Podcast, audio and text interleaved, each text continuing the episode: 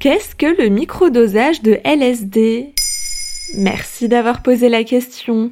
Et si le LSD n'était pas qu'une drogue de hippie en quête d'expériences psychédéliques des chercheurs et des adeptes sont convaincus que le microdosage, le fait d'ingérer de toutes petites quantités de LSD, aurait des effets positifs sur la productivité, la douleur et même sur la dépression.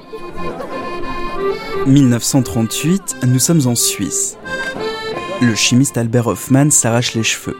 Il a été chargé de découvrir une nouvelle molécule pour réguler la pression sanguine. Le liseur xaoredithylamide est son 25e essai, d'où son petit nom, le LSD-25. Mais toujours rien de bien concluant.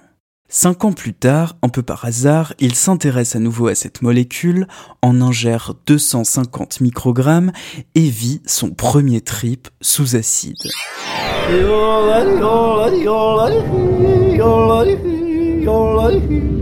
Avant d'être adulé par les hippies dans les années 60, le LSD est donc né dans un laboratoire et de nombreux médecins, notamment des psychiatres, lui ont cherché des vertus thérapeutiques. Mais la lutte anti-drogue des années 70 est venue mettre un terme à tout ça.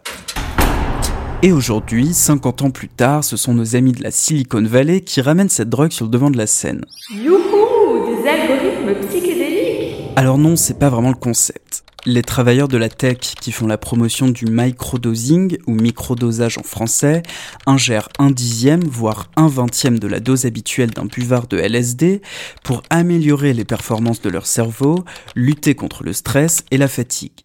C'est garanti sans distorsion de la réalité et ça marcherait aussi avec les champignons et les truffes hallucinogènes. Ok, donc le LSD DIP est passé aux mains des capitalistes. Octave, défonce Oui, euh, pardon. Les médias anglo-saxons ont beaucoup parlé de cette pratique qui commence doucement à s'inviter en Europe.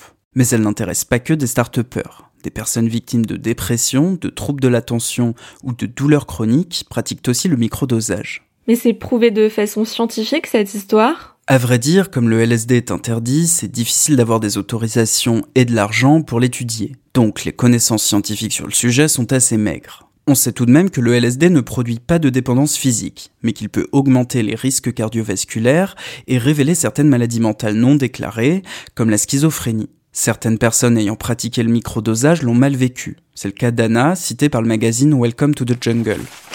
Il m'est arrivé plusieurs fois qu'au lendemain du jour de prise, je me sente très déprimée, fatiguée et nonchalante. J'ai arrêté peu de temps après ces épisodes.